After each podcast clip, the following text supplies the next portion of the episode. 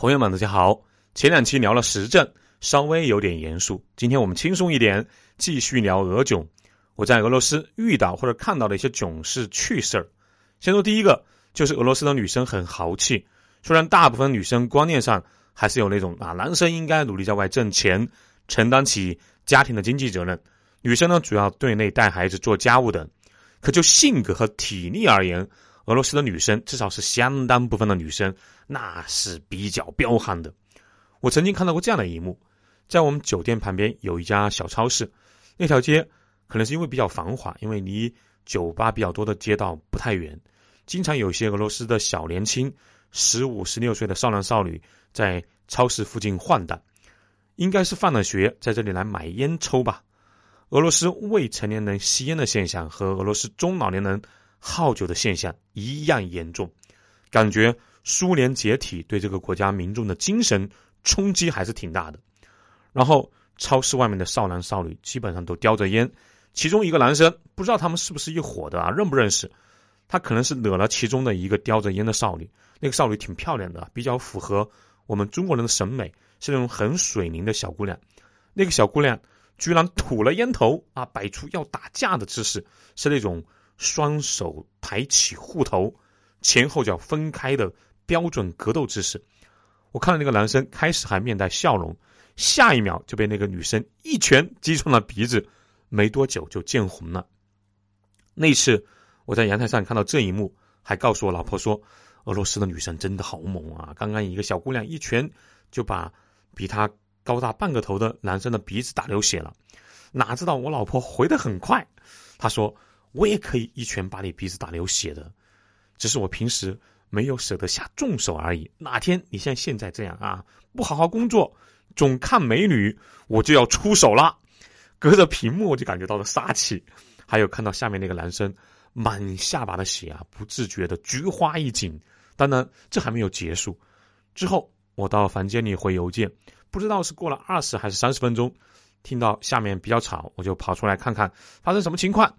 应该是那个男生老妈拿着根棍子过来了，在那里大声叫嚷着。那个男生应该就住在这附近啊，不知道是不是有人通知他老妈，他儿子被打出鼻血了。老妈过来替儿子站台了。反正我是没有看到那个女生在那里。如果那个小女生还在那里啊，估计小女生和这个中年老妈可能会干仗的。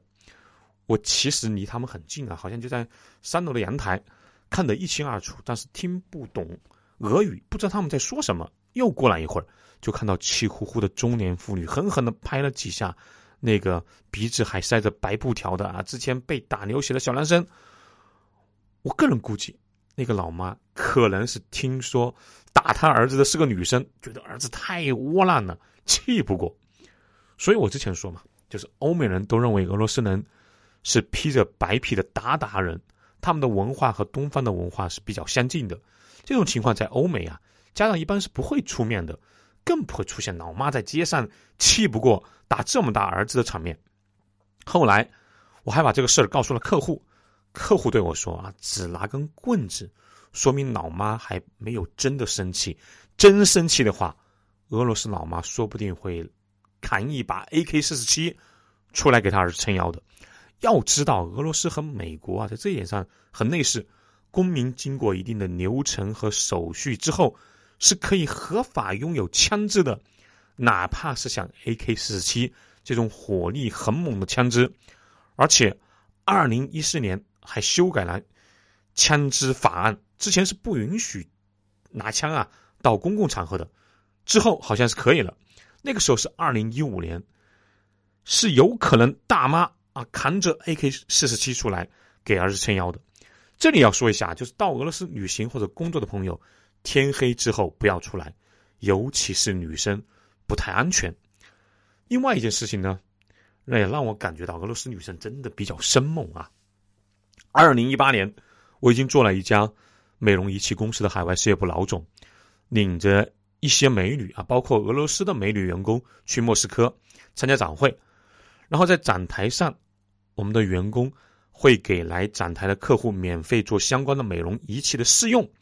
有些女客户，比如大家看中间这张图片，她就是一个啊俄罗斯的美女，稍微背身就直接脱去了上衣和文胸，躺在了试用床上。要知道那个展台上面啊，四面八方都有人的啊。我的同事后来还开玩笑说：“苏总啊，这里美女多，尺度大，您一个男士可能会把持不住。您可以去其他展台上转一转，收集一下竞争对手的信息。在这里待久了，担心您会流鼻血。”我喝了一口茶，缓缓的对他说：“苏总，我这些年啊，行走在各个资本主义国家之间，看惯了这些风花雪月的事，早就宠辱不惊。”看庭前花开花落，去留无意；望眼下肉卷肉酥啊，不对啊，云卷云舒。那个同事说：“就怕啊，只说了‘就怕’两个字，没有敢往下说。估计他是想说，就怕流氓有文化，可能是担心我扣他工资，没有说出来。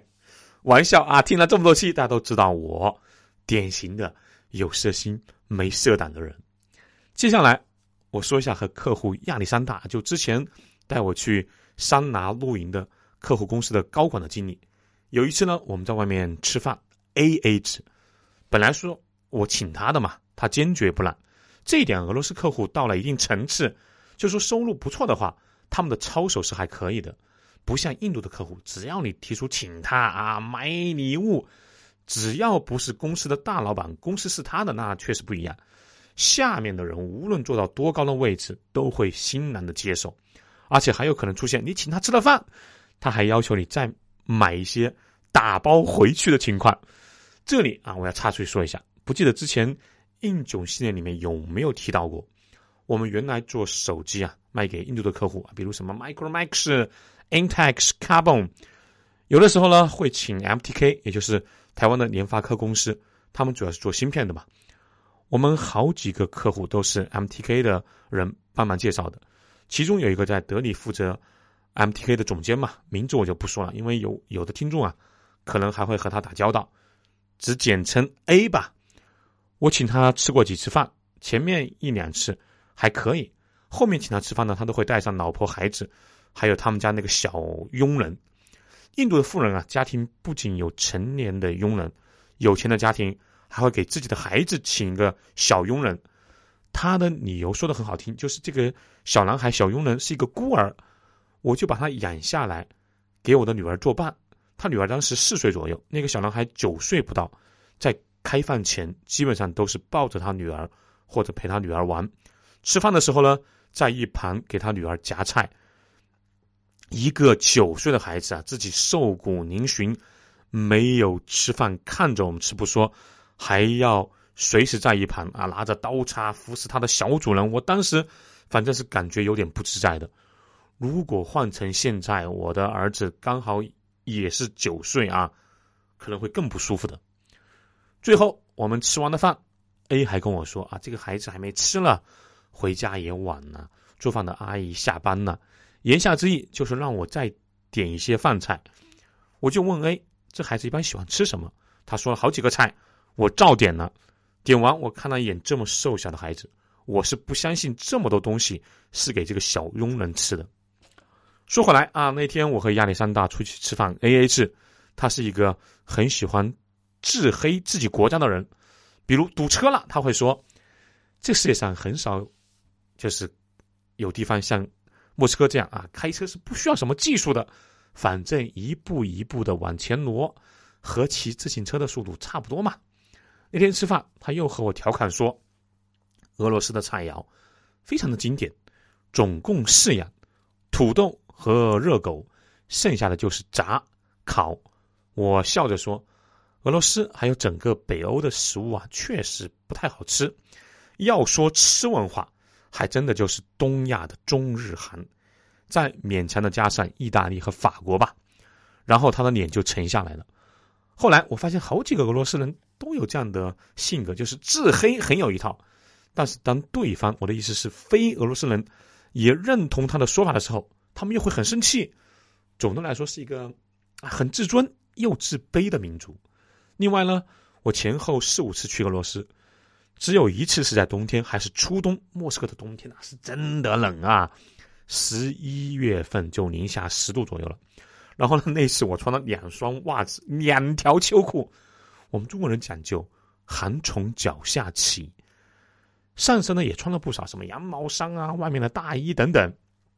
到客户公司，中午出去吃饭的时候，发现大家都戴着帽子，然后呢，他们就问我为什么不戴帽子？这么冷？我说是很冷啊，所以我穿了三条裤子。他们一脸惊讶，相视而笑。绝大多数人都只穿了一条，还还有一个小姐姐，居然穿的是裙子。雪花花的大腿呀，就露在外面，任由寒风吹打呀，心疼啊！可是，多数人都戴了一个帽子，也包括那个穿裙子的小姐姐。后来我在大街上也发现了这个情况，感觉大家上下都穿的比较单薄，特别是下身，零度左右，或者就可以看到啊，有人穿短裤的，男女都有。可是再冷一点呢，基本上只要下雪就会。戴一个啊，看上去很暖和、很很暖和的帽子。我后来猜想，是不是因为俄罗斯人男人光头居多，所以特别怕冷？可这个逻辑好像也不太正确，因为很多头发齐肩的女生也会戴那种很暖和的帽子。只能说大家的保暖文化中俄太不一样了。所以那次冬天在莫斯科，当我走在路上，当我裹得跟一个粽子一样，头上。却没有戴帽子，任由寒风吹过我的偏分的时候，和那些啊衣衫单薄，尤其是穿着短裤、顶着保暖帽的俄罗斯人擦肩而过的时候，我们几乎都是不约而同的多看了对方好几眼。说到衣服啊，我也想多说几句，就是秋冬啊，大家穿外衣、大衣的比较多，在俄罗斯只要进入室内，因为都有暖气嘛。外衣是必须在第一时间就要脱下来的，室内也基本都有挂衣服的地方，这是俄罗斯人非常看重的礼节。说到礼节，还有啊，千万不要随便送俄罗斯人康乃馨。这是我刚去俄罗斯的时候，飞机上遇到一个在俄罗斯卖衣服的中国小老板告诉我的，在俄罗斯，除非是去参加别人的葬礼啊，否则一定不要送康乃馨，因为这种花在俄罗斯被认为是送给逝去的人的。是葬礼上用的花。俄罗斯人平时很少笑，不像你去南欧啊，还有美国，尤其是南部加州那一块，基本迎面见到陌生人都会微笑打招呼。俄罗斯人见到陌生人啊，不要说陌生人吧，就说见过几面的，你再见到他们，有的时候也是眼光扫过一下，然后就沉默着走过去了。可是，一旦你和他们混熟了，会发现。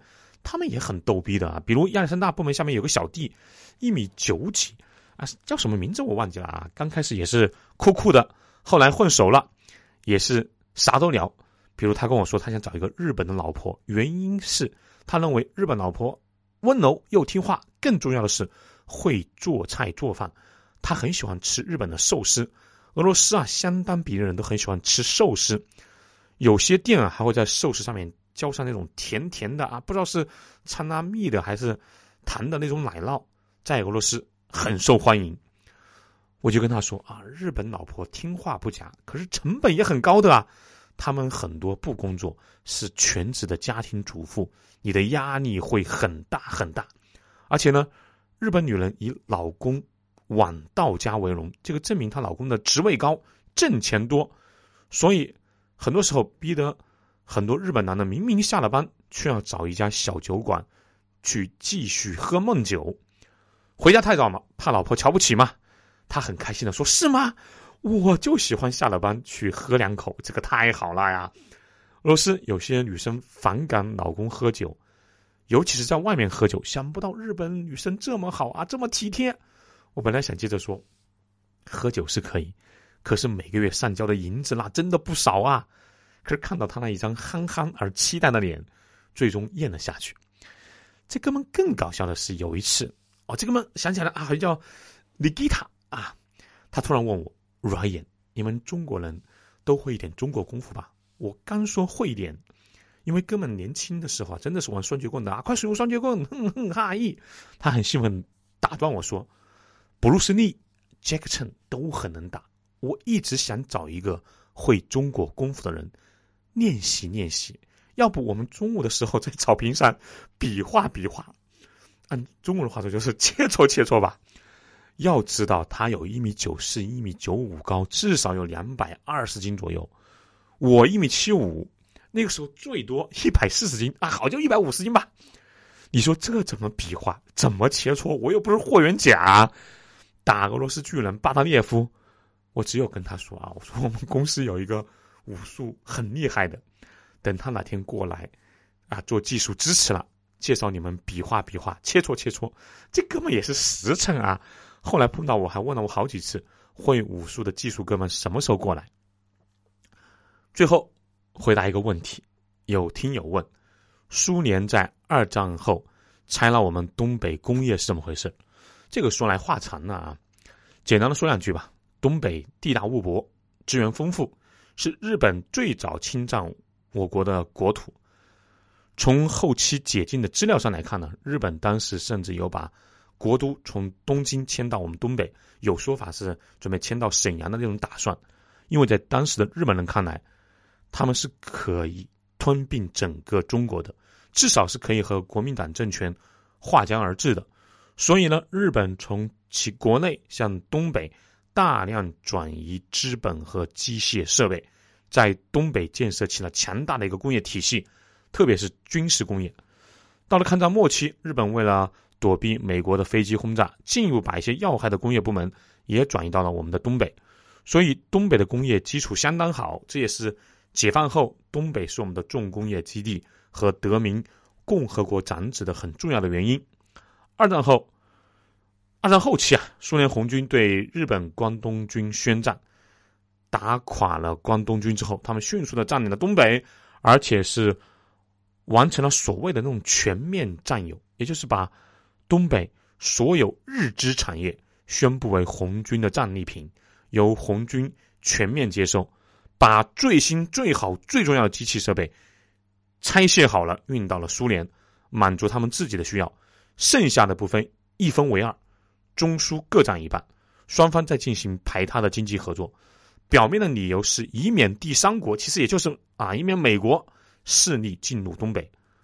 往深一步想，其实和我们一九七九年我们摧毁越南北部的重工业基地一样，他们摧毁未来中国迅速崛起，威胁他苏联的可能。现在经常有人说，苏联红军在七天就打垮了关东军，如何如何勇猛。可是，当你详细的去读这一段历史的时候，你就会发现，当年的中国，二战结束后的中国，依然是如此的屈辱、落后，就要挨打。真心为现在这么一个强大的中国而感到骄傲和自豪。当年苏联可以肆意的搬走我们东北的工业，以一个工业国俯视我们这个贫穷的农业国。但七十五年过去了，俄罗斯的 GDP 只有我们的十分之一了。现在轮到我们和美国掰手腕了。想起了毛教员的那句话呀：“天若有情天亦老，人间正道是沧桑。”好，欢迎关注《舒盘带你看世界》这个节目，打 call 留言和转发节目。对旅游文化感兴趣的朋友，欢迎加舒盘的微信号：幺八六二幺八九。二六零五，下期见喽。